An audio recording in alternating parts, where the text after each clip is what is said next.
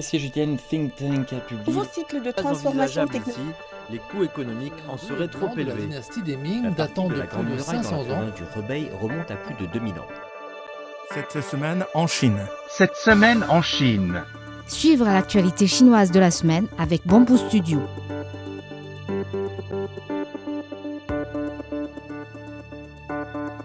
Shanghai a enregistré une croissance importante du nombre de cargos et d'avions de fret desservant cette municipalité et les autres pays des BRICS au cours des sept premiers mois de cette année, alors que le commerce extérieur entre la Chine et ces pays a maintenu une croissance rapide, ont déclaré mercredi les autorités douanières locales.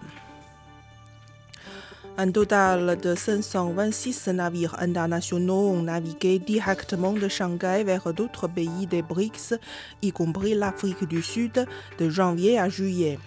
Cela représente une croissance de 140% sur un an. Le nombre d'avions entrant et sortant dans les aéroports de Shanghai s'est élevé à 602, soit une augmentation de 110% sur un an. Le commerce entre la Chine et l'Afrique a enregistré une croissance régulière au cours des sept premiers mois de l'année, selon des données officielles publiées mercredi. Les échanges commerciaux entre la Chine et l'Afrique ont augmenté de 7,4% en glissement annuel à 1140 milliards de yuan, environ 158 milliards de dollars, durant la période janvier-juillet. Parmi toutes les économies africaines, l'Afrique du Sud a été le plus grand partenaire commercial de la Chine, suivi par le Nigeria et l'Angola au cours des sept premiers mois.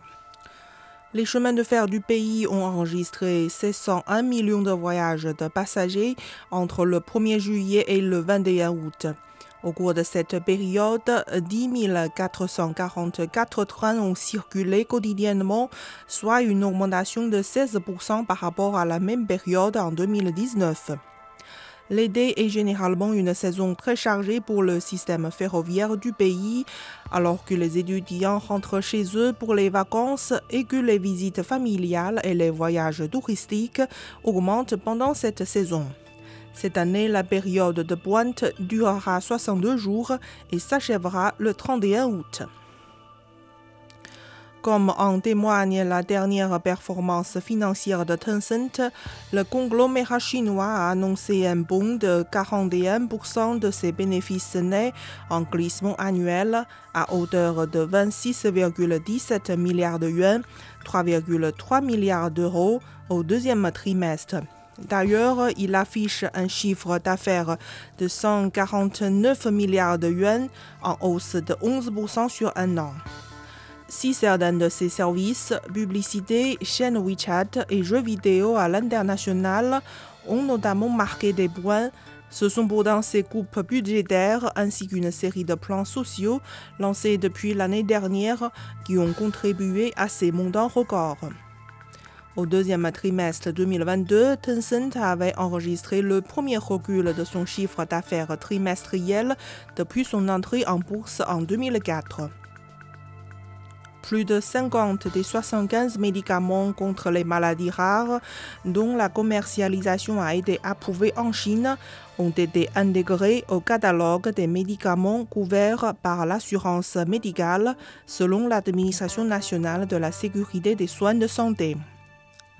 Fin juin 2023, 229 000 hôpitaux et pharmacies désignés à travers le pays étaient approvisionnés en médicaments contre les maladies rares couverts par l'assurance médicale. Le bureau de gestion du parc national de Senjiangyuan dans la province du Qinghai a publié mercredi un plan directeur dans le but d'assurer une meilleure protection du parc. Selon ce plan, d'ici 2030, la couverture végétale des prairies du parc passera à 69% et la population de la faune sous protection clé, notamment l'antilope tibétaine et le léopard des neiges, sera stable et saine.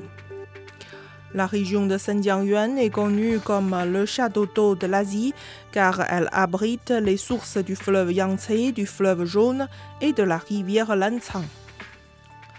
La Chine a achevé lundi le forage d'un tunnel pour le transport autoroutier à Beijing. Il s'agit du plus long tunnel d'autoroute du pays créé en utilisant la méthode de creusement à bouclier.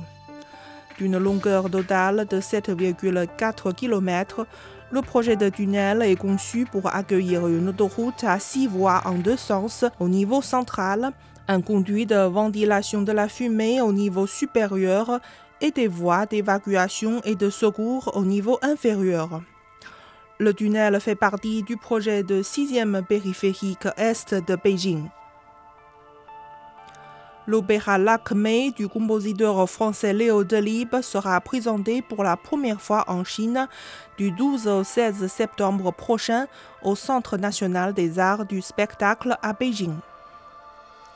Situé au milieu du 19e siècle, l'opéra raconte l'histoire d'une tragédie romantique entre le soldat britannique Gerald et Lakmé, la fille du brahman Nilagonda. L'opéra, l'un des chefs-d'œuvre de M. Delibes, a été créé à Paris en 1883. Depuis le mois de juin, des festivals de la bière sont organisés dans de nombreuses villes de Chine, donnant lieu à un carnaval de la bière pour les touristes chinois et étrangers. Été, la Chine a organisé au moins 50 festivals de la bière, en particulier du 7 au 23 juillet, de la ville glaciale de Harbin à la ville chaude de Chongqing, de la ville côtière de Qingdao à la ville de Wushu, à la frontière nord-ouest du pays. Beijing, Harbin, Xi'an, Tianjin, Dalian et d'autres villes ont également organisé divers événements autour de la bière. Avec des milliers de bières et près de 1000 activités dans ces arrondissements, la ville de Qingdao dans la province chinoise du Shandong accueille chaleureusement des millions d'invités du monde entier. Vous écoutez Bamboo Studio, merci de votre attention.